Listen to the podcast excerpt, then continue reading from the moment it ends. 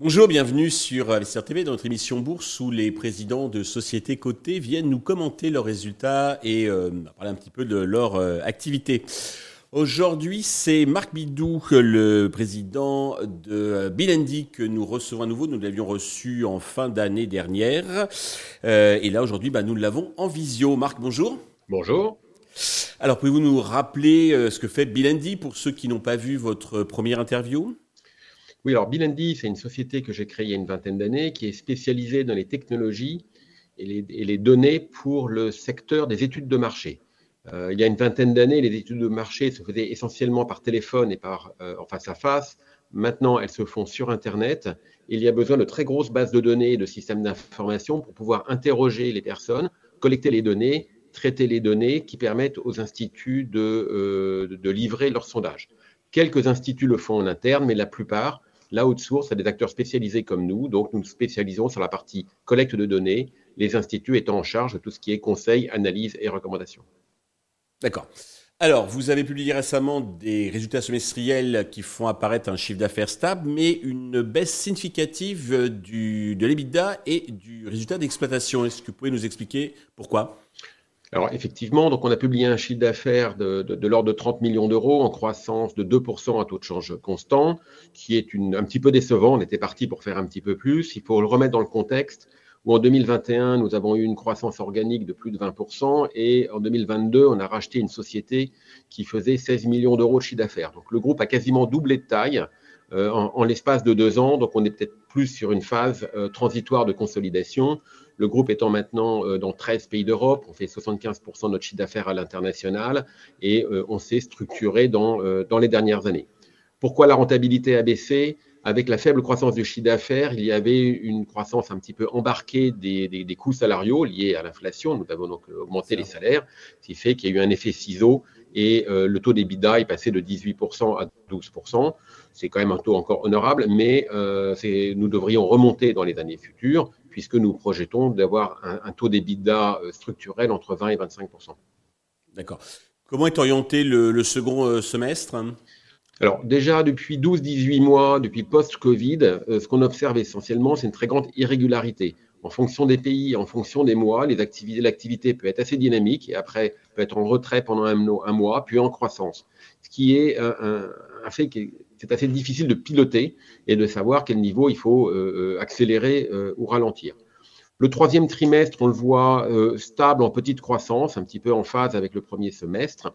Et on voit aujourd'hui un quatrième trimestre, qui est la période la plus importante dans notre métier, qui est assez dynamique. Ok. Alors, vous avez annoncé récemment deux innovations. c'est euh, Discus et Niche Sampling. En quoi elles consistent et qu'est-ce que ça va apporter à, à, à Effectivement, on a été particulièrement actif en termes d'innovation euh, cette année. Tout d'abord, Bilendi Discuss. Donc, c'est une plateforme euh, logicielle qui permet d'interagir avec des répondants pour des études qualitatives. C'est-à-dire qu'on met 10, 50 ou 100 personnes, on leur pose des questions à travers des médias digitaux, que ce soit WhatsApp, Facebook Messenger, mais aussi maintenant un, portail web. On récupère les réponses qui peuvent être des, des clics dans des cases, mais surtout du texte, des verbatims, donc tout un 5 lignes ou 10 lignes à chaque question, sachant que ça peut opérer des sondages, enfin des, des, des, interactions dans toutes les langues. Donc vous posez une question en français et vous pouvez gérer des groupes dans 10 pays, c'est traduit instantanément dans les 10 langues, les gens répondent dans leur langue et vous, en tant qu'opérateur, vous le voyez traduit instantanément dans votre langue.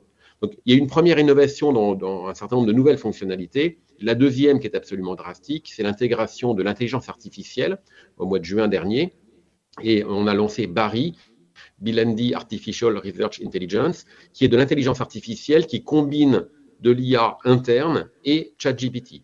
Qu'est-ce qu'elle fait essentiellement? Elle récupère l'ensemble des réponses des participants. Et quand vous avez 300 participants dans un groupe et qu'elle vous fait une réponse de, de, 5 lignes ou 10 lignes, vous devez en faire une synthèse, une analyse. C'est quelque chose qui est extrêmement long, qui requiert un, travail d'analyse et de synthèse fastidieux et compliqué. Grâce à notre intelligence artificielle, en l'espace d'une minute, vous cliquez et vous avez la synthèse de l'ensemble des, euh, propos, l'explication Et derrière cela, vous recliquez une deuxième fois, vous avez les quatre, les cinq idées majeures que les gens ont voulu véhiculer. Et derrière chaque idée, les, euh, propositions des, des les textes des participants sur lesquels l'intelligence artificielle s'est fondée. C'est quelque chose qui révolutionne la manière de conduire les, études de marché, puisqu'on peut faire des choses beaucoup plus rapides et aussi à plus grande échelle, puisque jusqu'à maintenant, on ne faisait pas d'études qualitatives aux 10 ou 15 participants, c'était un peu la cacophonie et impossible à synthétiser. Là, on peut aller sur des échelles de centaines, on a fait 300, 400, euh, 500 participants. On travaille sur une nouvelle version de notre euh, intelligence artificielle d'ici la fin d'année, qui ira même jusqu'à automatiser tout le process d'interaction avec les répondants quand on pose des questions, récupère les réponses. Si elle n'est pas suffisante, on relance et sinon, on passe à la deuxième question. Notre but ultime, c'est d'avoir un outil qui permet du début à la fin d'opérer l'ensemble de la chaîne des, euh, des enquêtes euh, qualitatives. Donc ça, c'est une question majeure, euh, Bilandi discuss. La deuxième, c'est le recrutement de niche. Alors c'est une nouvelle offre de, collecte de données. Nous travaillons aujourd'hui sur panel, c'est-à-dire des grosses bases de données. En France, on a 500 000 personnes qui ont accepté de répondre à des enquêtes. Mais il y a toujours des échantillons que l'on ne peut pas délivrer, des niches. Si vous me demandez 500 répondants qui pratiquent des sports comme le polo, euh, ça n'est pas possible. Il y a 5000 en France et donc la probabilité qu'ils soient dans nos panels et qu'ils répondent font qu'on ne pourra jamais trouver 500 répondants qui pratiquent le polo, ou si vous voulez 1000 répondants euh, vivant dans les dom-toms, en Martinique ou en, ou en, Guadeloupe, ou dans une ville de, taille intermédiaire comme Amiens, les panels ne peuvent pas faire. Et donc nous avons lancé une nouvelle offre, recrutement de niche, qui se fonde sur les réseaux sociaux. Donc on utilise euh, un peu tous les réseaux, mais euh, on travaille beaucoup sur Meta, donc Facebook et Instagram, et les critères de ciblage. Et sur une campagne donnée, on ira créer un banner, toute une campagne publicitaire. Les gens qui correspondent à la cible verront des, euh, des, banners publicitaires, cliquent, vont dans euh, nos serveurs pour répondre à l'enquête et ça nous permet de collecter la donnée sur ce nouveau euh, niche, sur, ces segments de niche. Donc c'est quelque chose de très innovant dans notre secteur. Et ça nous permet d'étendre notre marché. C'est une nouvelle offre complémentaire. Ça, ça, ne cannibalise pas. Ça permet de faire des, des terrains d'études qui n'étaient pas faisables jusqu'à maintenant. C'est vrai que c'est présenté comme ça, c'est assez euh, bluffant. Alors j'ai vu que vous aviez également été récompensé pour votre participation à un programme mondial de collecte de données organisé par les universités de Harvard et, Zurich. Vous pouvez nous en dire plus et quel euh, bénéfice cela peut-il procurer à BND Effectivement, on a reçu euh, la semaine dernière de la Market Research Society de Londres un, award pour un énorme projet mondial avec euh, l'université d'Harvard. Donc, euh, tout d'abord, on a été sélectionné par Harvard. On avait des concurrents. C'est un client américain. C'était euh, donc depuis Boston. C'est un énorme projet dans 68 pays, plus de 70 000 répondants.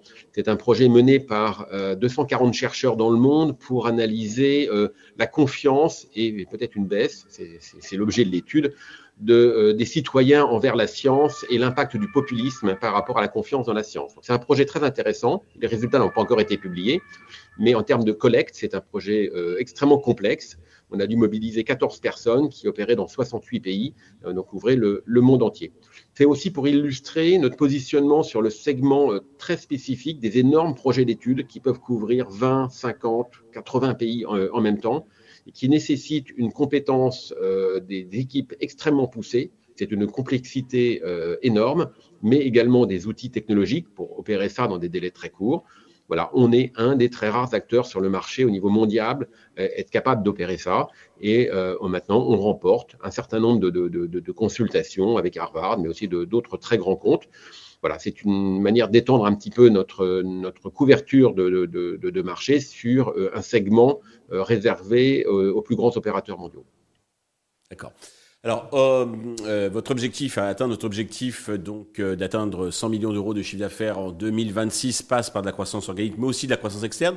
Votre dernière acquisition remonte à 2021, c'était l'allemand Responsi. vous n'avez pas de nouvelles cibles dans, en vue? Alors effectivement, notre objectif de 100 millions euh, se fera en combinant de la croissance organique et euh, acquisition. Ça fait partie euh, inhérente de notre modèle. On a déjà réalisé 13 opérations de croissance externe. Respondit est une très belle société, 16 millions d'euros de chiffre d'affaires opérant en Allemagne, en Angleterre et en France.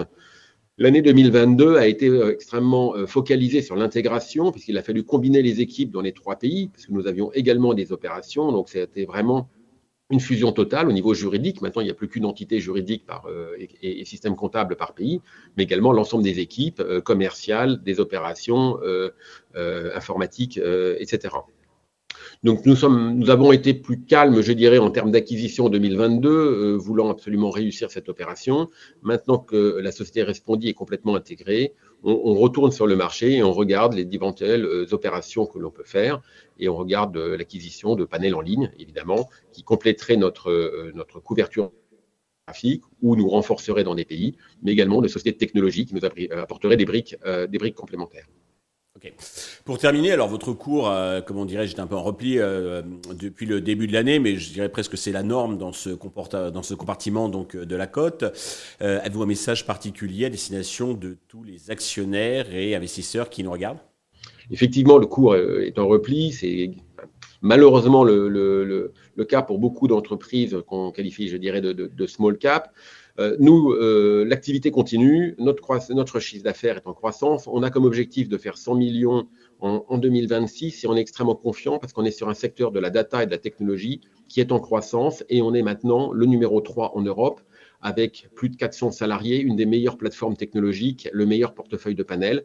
Voilà, on est un acteur clé qui a déjà prouvé sa capacité de faire de l'organique et des acquisitions sur un marché qui est sain. Nous sommes rentables et nos concurrents aussi sont rentables. Donc, euh, ça nous permet d'avoir un, je veux dire, un horizon relativement serein, de continuer à, croître sur un marché attractif et un environnement compétitif qui est, qui est sain. Ok. Euh, prochaine publication, c'est quoi les, Vous publiez le, troisième trimestre ou directement à la... Le troisième trimestre, le 8 novembre au soir. Très bien. Et puis ensuite, il y aura le, chiffre d'affaires annuel, j'imagine, en janvier, puis les résultats annuels en mars. Tout à fait. Marc, merci. Merci Stéphane. Merci à tous euh, de nous avoir suivis. Je vous donne rendez-vous très vite sur Investisseur TV avec euh, une nouvelle société cotée.